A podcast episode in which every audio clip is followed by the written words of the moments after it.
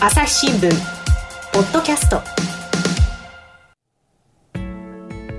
朝日新聞の神田大輔です、えー今回はですねウィズニュース編集長の奥山翔二郎さんをお迎えしまして、まあ、ちょっと前に、えー流行したというか話題になった広告についてお話を聞いていきたいと思います奥山さんよろしくお願いしますよろしくお願いします。でその対象となる広告は何でしょはい、えーナイキ。うねえこれねナイキって言えばですねまあスポーツのねブランドですよね私も持ってますけれどもこれがどういう広告 CM 出したんでしたっけはい、これが2020年11月28日ですね。うん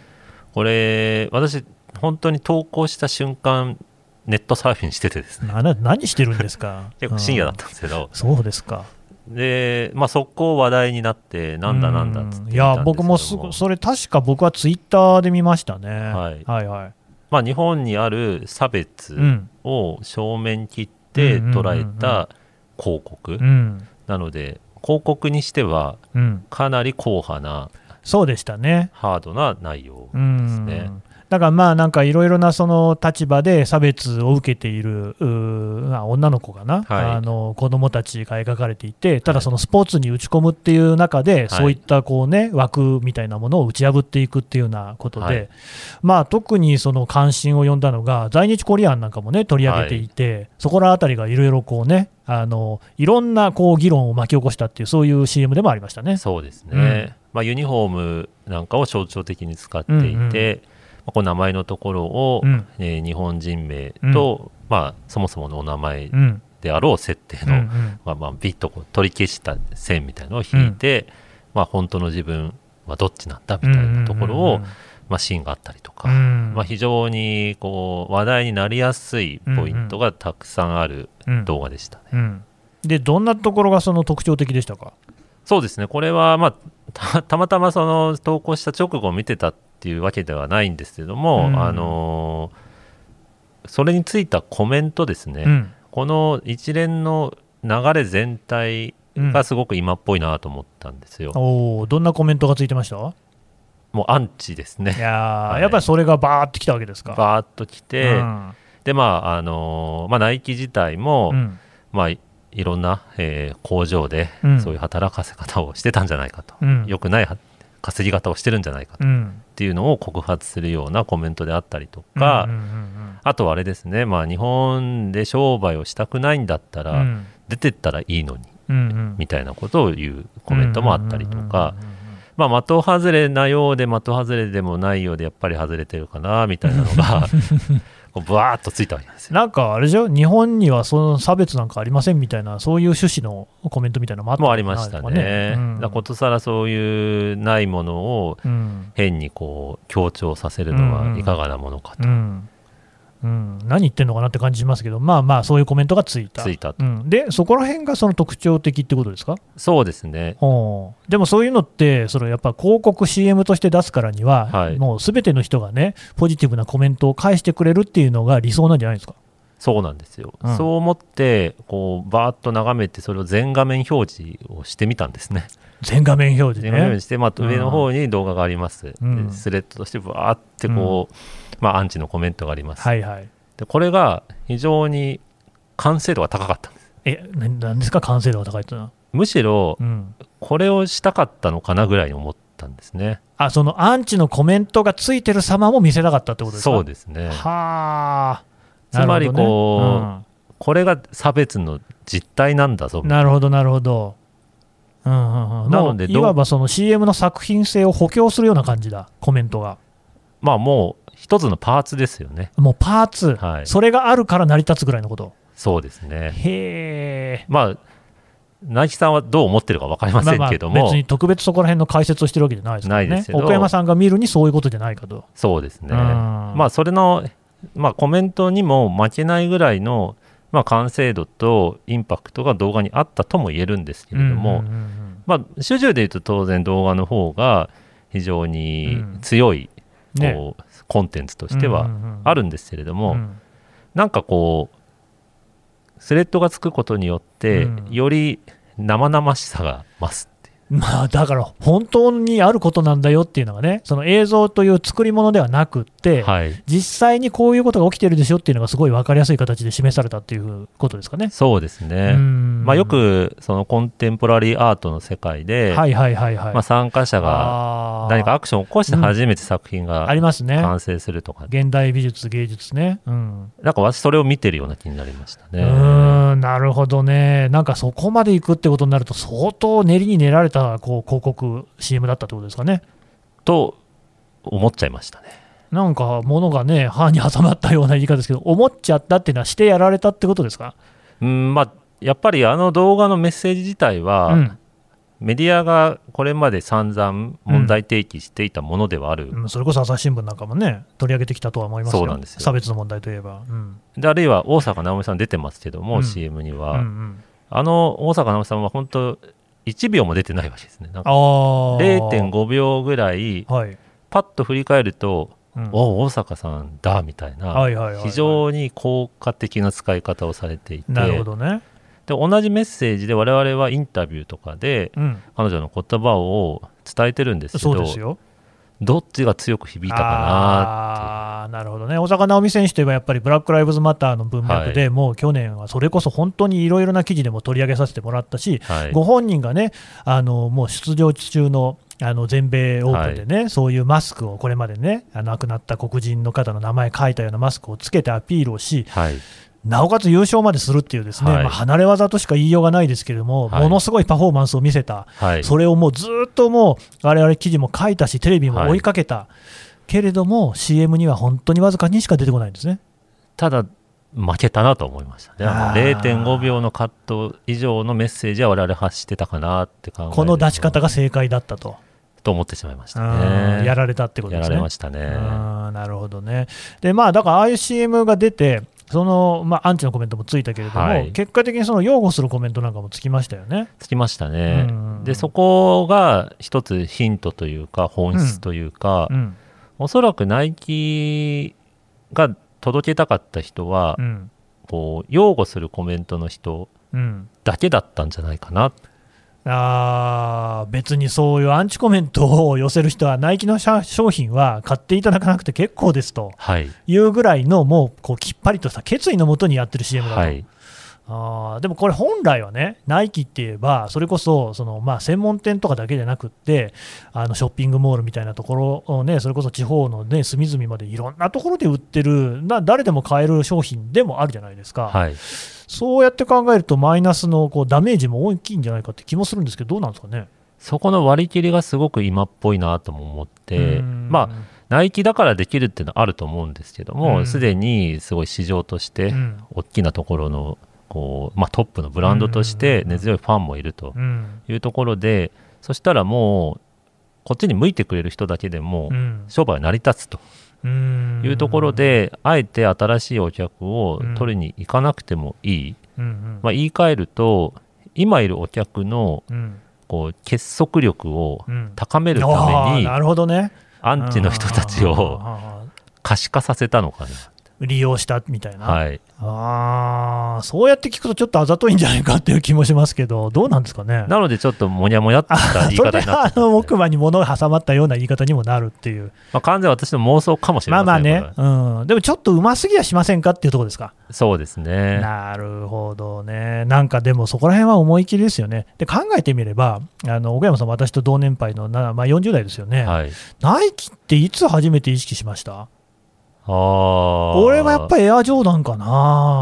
あブルズうん。っスラてムダン考クえると、本当に子供だった時にはないですよね、あれ。そうですね、うん、もう多分、アディダスとかアシックスとかっていうのは当時からあって、はいはいやっぱりその子供からその大人にかけてね、まあ、小学生の高学年ぐらいとかで、やっぱり靴もね、そういうのを履きたいなって気持ちになるじゃないですか、はいあん時ナイキいたかな、はいはいはい微妙、ギリギリのラインですよね。そうですねでも今、もうあの僕、自分、子供いるから、靴買いに行くと、やっぱナイキって子供のね、えー製品も普通にもちろん出してるし、ちゃんとそのあのイオンみたいなところにもですねあの一角を占めてるわけですよね。はいだから成長した日本でもこう馴染んだっていうことで、ということは裏を返せばナイキがやってきていることっていうのはちゃんと当たってるんですよね。そうですね。多分ね。はい。で、今回もそれが、多分こう、うまくいってるんでしょうね。まあ、すごくなんか、もっと壮大な話でいくと、うんもう消費文化うのん究極で言うと、やっぱ商品の差別化っていうのがう、んうん、本来の性能と超えたところに出ちゃってる、おこれはまああのいろんな人が言っているところではあるんですけど、どまあ、靴で言えば、まあ、足を守るそうですみね。たいな機能は、うんまあ、大抵の靴は備えてるわけですよね。うんでもそれ以上に、まあ、例えば1万5000円のスニーカーを買うか3万円を買うか5万円出すかはいはい、でも1980円でも売ってるそうですね。多分足を守るって意味で言うと、うんそこまで変わんない、まあ、1890円でも多分相当ちゃんとしたものですよ、それはね。そうなんですうん、でもなぜわざわざ3万でも出すかっていうとあそこには多分ブランド A に対するこうリスペクトあ、うん、があるから、うん、でそこをまあちゃんと刺激してくるなってなるほどね。でも、ナイキがまたその憎いのは、機能の方でも、でもやっぱすごいのも出してくるじゃないですか。そうなんですあの例のピンクシューズっていうのはね、はいもう一世風靡しましたけれども、はい本当にもうべみんな箱根駅伝走ってるやつ、全員あれ履いてんじゃっていうようなね、ことにもなりましたから、その辺がうまい具合にこう歯車合ってるから、成長していくんでしょうね。まあ車メーカーがかつて F1 でうん、こう技術のプロモーションとして使ったように、うんまあ、オリンピックはそういった見本市にもなっているとも言えますし、うんまあ、エンドユーザーがみんな世界記録を狙うわけではないですけれども、うんまあ、ナイキだったら信頼できるっていうところの機能面と、えーナイキとプーマどちらぼっかなと思った時うに、んうんうんあの CM かっこよかったよね、まあね、大事なとこでしょうね、それはね。最後の一押しとしてはうんかなり強力なんだろうな、まあでもうまいけれども、釈然としない部分もちょっと残るよっていう。まあ、悔しいってところですよね悔きっとねこれね朝日新聞ポッドキャスト共に考え共に作る音声による新しい報道の形朝日新聞ポッドキャスト国内外250を超える取材拠点約2000人の記者が追う世界の今地域の声しかしあなたは知らない新聞には書かれていないことがあるニュースの向こう側を語り合う朝日新聞ポッドキャスト釈然としないっていう文脈で言うとね、その私、広告で気になったのが、あのレッドブルの新聞広告、あれは成人の日だったんですかね、はいはいはいあのくたばれ正論ってバーンって書いてあって、はいでまあ、その下にそのどういうことなのかっていうのが書いてあるような広告だったんですけれども、あれもやっぱりアンチのコメントといいますか、はい何言ってんだみたいなコメントいっぱいつきましたよね、はいあれどうですか、あれもうん構図は似てるんですけど、似てますよね、私レッドブルの方がううまいなと思ったんですよレッドブルの方がよりうまい、はいあのどの辺がこれすごい概念的じゃないですか正論って概概念、まあまあね、こう差別ってうん、結構生々しいまあそうですね。でも正論っていうことであぶり出されるうんいろんな価値観あのー違いっていうのそはか人によって違うんだ違いますし、うん議論の発展の余地はまだあるかなと思ったなるほど差別あるないだとうんちょっと陰謀論入ってきちゃって、うんうもんう分かり合えないねっていうのうんがすぐ出てきちゃうんですけど、はい、何が正論なんだっけ、うんみたいになってくると結構これはディスカッションにもなりうるかなという気がしてうーんなるほど確かにちょっと過激で、まあ、暴力という表現までいくか分かんないですけど、うんかなりまあザワザワさせる言葉の使い方ではあるんですが、うんそれを反応する人の反応自体をうんこう自分はどう受け止めるかとかうん非常になんかこう込み入った楽しみ方ができたかなっていうおー気はして。じゃあ聞こうかな奥山さん正論ってのは何ですかねここで言うと、うんまあタイミング的に言うと世代間うのんこういい古い価値観うんうのん悪いとこだからまあそういうものにとらわれるなっていう文脈でコピーがね書いてありましたからねあるんでしょうねっていう、まあ、マスクだったり自粛警察だったりとかってあいーういろんなストレスの部分で正しいっていうことだけで正しいんでしたっけみうたいんうなうんん部分はうまくついたなとは思うんですが、まあ、そもそもですねレッドブルってうんもうこういうことしかやってきてないで すよ。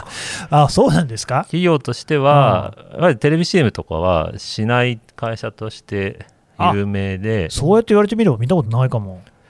その代わりもうプロモーションの費用は莫大なんですね、へえあのまあ、有名なのは飛行機のレースですね、飛行機のレース、うん、あの小型機のうんこう、まあ、本当ゲテレビゲームみたいなはあのはをあ、リアルでやってるんですよへえすごい広大な敷地で、うまあ、ん日本人のプロの選手もいるんですけど、うんこう世界中から、うん、まあ、飛行機レーサーみたいなのが集まってきてへえでタイムを競ほうほうほううでそれを、まあ、今はちょっと難しいですけど観客がうんこう見て、うんまあ、お祭りのようになるほどね盛り上がるうんみたいなのをレッドブルがやっている、うんうんうん、でこれはもうもはやこうああいうエネルギー飲料れ、うん、ドリンクうんと何が関係あるんだって話別なんにで飛す行よ機関係なさそうですけど ただなんとなくやってくれるなみたいなところは、ねなるほど共ね通していて、うんで今回の正論もそれに連なるところはあったので、うんまあ、ナイキももしかしたら今までもやってたと思うんですよ、はいはいただレッドブルほどんそこの文脈がみんなに分かりにくかったので、なるほど一個のアクションが結構フォーカスされすぎちゃったかなあーレッドブルの場合はもうその脈々そういうことずっとやってきてるからそうですねなんか確か思い出すのは、レッドブルってなんか車走らせてましたよね、あもうそうですね缶の形のやつそうですねそうですああいうのもそうですね、ちょっとまあざわつかせる若干悪目立ちみたいなところもあるけれども、そこももう、あえてやって、で、そういうのも、まあ、面白いねっていう人が飲むものっていう感じなんですかね。そうですねうん、うんうんうん、なのでまあお上手って感じいあなた、またあの奥歯に物挟みましたよね、今ねやいやいや、まあ、やっぱり悔悔しいあですね悔しいこれんだ。だから、その伝え方がうまいってことですか。まあ、結局ネットの話題だけじゃないです、うんやっぱ話題になるっていうところが我々今の時代何かを発信するときに、ままああね、予選みたいなところがすごいあるわそけうなんですよね。うん発信だけならもう誰でもできちゃうところで、うんいっぱい伝わるかどうかってところは、うん一個飛び抜けて何かがないと本線に出れないなるほどね。でそこの飛び抜け方をどういうふううに、んまあ、上品にするのかうん渋くいくのか、うんうんもうやんちゃを突き詰めるのか、うっんていうのが問われているなるほどね、でもどうですか、この2つの CM からね、じゃあ、朝日新聞社はこうなんか学べますかね。うんやっぱりこうディスカッションが起きるっていうのも、うん想定した情報の出し方っていうのは大事だなと思いました、ね、議論喚起型の記事みたいなことですか、そうですね、うん答えを言い言いたがりじゃないですかまあ、どっちかっていうとそうでしょうね、あの社説とかもそうですもんね、そうですね。で、まうあん事実は事実で、うん以上終了みたいな感じで終わるわけですよ、ね。確かにそうですね。でもそれ何、どういう意味なのとかそれいいいことなの悪いことなののなるほどね、この人いい人なのっうんていうのは、まあ、それは簡単に言えないから言わないんですけど、うんみんな知りたいのはそこだったりするわけで,、うんうんで、言えないんだったら、あなたはどう思いますか私はこう思いますっうんていうのが、あるだけで全然違うかなうんなるほとど、ね、は思ったりしましたね。まあ、新聞にも声欄とかフォーラム欄とかね、いろいろ工夫はしてますけれども、まあ、なんというか、そういう欄があるっていう感じであって、全体でそれをやってるっていうのとはま、まだまだね、遠いかなって感じもありますもんね。やっぱ顔が見えないっていうところは、よく言われる。こういうところにも出てきて、うんまあ、やっぱナギの動画もレッドブルーの新聞広告も、うん、もう顔しかないわけです、まあ、そうですよ多分ね。入りきってないですね顔もうんただどうですか、やっぱり朝日新聞って、この行儀の良さみたいなところも一つ求められるところないですか、もしかしたらそのバトンタッチかもしれないですねなんですか、バトンタッチ、その予選突破の後はは多分おとなしい上品なところがあってもいいとは思うんですけどあ、あそもそも接点のない人にあ、ああ、おとなしいことばっかりやってても、うん全然多分世界線が違うまんまでうんうん、一生終えちゃうんだろうな、なるほどね。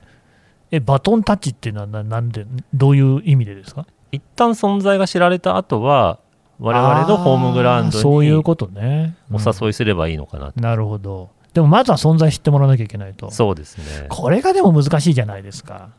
ねえ、さじ加減一つ間違ったら大変なことですよね。多分そこは選択肢も増えた時代だとポジティブにも考えられる気がして、うん、まあ、昔だとやっぱ発信の手段うがん少なかったわけですよね、そうですね。まあ、紙するか電波載せるか、ぐらいしかなかった。でも今だとソーシャル一つとっても、うん、じゃあインフルエンサーに伝えてもらうみたいなやり方もありますし、うんうんうんまあ、自分でチャンネル作ってうんフォロワー増やすっていうやり方もありますし、うんうんうんまあ、今回のナイキの動画みたいにうん1個のコンテンツでうん注目を集めるみうんたいなやり方もあって、なるほどね。まあ、なんならプラットフォームと一緒に連携することだってできるわけですよ。ああ、じゃあ、1個意地悪な質問していいですか、はいはい、これナイキにしてもレッドブルにしても、これは広い意味で言ったら炎上マーケティングにはならないんです かその要素をうんこうどこまで調味料にできるかでしょうね。調味料ね、うん、で結局やっぱりそうなってる部分はあると思います。なってる部分もある。これはネットの時代だけじゃないですけどやっぱり価値観はうん多様な方がいいっていうのはイコールうん受け止め方も自由なので、うんうんこれがすごいこうセンスがあるという人もいれば、うんこの煽ってどうすんだっていう人もいるのはむしろ健全ではあるので、うん多分炎上マーケティングっていう要素はゼロには最後までならないとは思うんですけどまあ、結果的にこの場合、まあ、ネット用語で KPI とか言いますあーけどいも、えあの企業としてうんこの CM 動画に何を求めていたかっていうところが、その組織内でちゃんと完結していればなるほどね。多分成功なんだとは思います。うん単純にその数字、いわゆるそのインプレッションだとか、ページビューだとか、再生回数ね、動画で言えばね、みたいな数字っていうことだけじゃなくって、何かその企業で明確な目標っていうのが一つこうあるんであれば、それはちゃんと成立するって感じですかね。そうですねある意う味ん01では判断しきれないので、うんアンチがついたとしても、まあねそれを上回るメリットがあるんだった少ら、少なくともスポーツ用品メーカーとしては一つの答えは出しやすいと思ういますよね。んそうだから私、その安易な PV 市場主義批判みたいなのにすごい違和感があるんですよね。だってまあ PV って言って数字だって言いますけれども、その先にいるのはまあ一人一人の人間なわけじゃないですか、はいまあ、それを簡単に PV 市場主義って言っていいのかよっていうのがまず一つと、いや、どうしたってやっぱり、たくさんの人に見てもらうっていうところが始まりだっていうのはね、奥山さん言った通りあるわけじゃないですか。でそのためには一定、まあ、こういう言い方が言っていいか分かんないけれども、その手を汚すじゃないけれども、はいある種の分かりやすさをこう求めていくっていうところで、あのやんなきゃいけないっていうことはありますよね。そういうのどういうふうにしていったらいいのかなっていつも思ってるんですけどね。まあ、自覚するかどうかだと思いますよね。なるほどね。自分が何のこう欠点もないと思うののは一番まずいとは思うんですけど、うんこれぐらい迷惑かけちゃうけど、うんこれ以上のことはちゃんと頑張るから許してねと。そこは01じゃないんだと、だからなんかその変に潔癖になって、そういうことやるのはもう全部捏造じゃないかみたいな感じになっちゃうと、これ違いますもんね、 そうですね。伝え方の問題だから。で最終的に、まあ、64で6のがちょっと多いから勘弁してねとうんいうのを積み重ねていくっていうのはあるのかなっていう気ながしるまほす。どね、まあ、そこら辺はね、あの世間も、まあ、あるいはその広告を出す会社も、度量が問われている部分あるかもしれないですね。そうですね。うんなので、まあ、ちょっとそのアンチの部分をうんある意味野放しにしたとするなら、うん01っぽいなっていう気がして、うんうんちょっと怖かったんですよね。やああ、そうか、怖さもはらんでるってことですね。っぱ見せしめじゃないですあけどー、確かにね、吊るし上げみたいなところはありますね。まあ、なんとかホイホイとかってネットでは言いますけどはいもはいはい、はいはいまあ、こうそれはなんかちょっとこう上品かどうかっていううと、んうんあんまスマートじゃないかもしれなないなるーっほていう気がどしますね、だから奥歯に物が挟まってるんですね。でもまあメディアがやってないだろうって言われるとごめごめんなさい。いっていう感じになるの でまあね、うんわかりました、どうもありがとうございましありがとうござた。います朝日新聞ポッドキャスト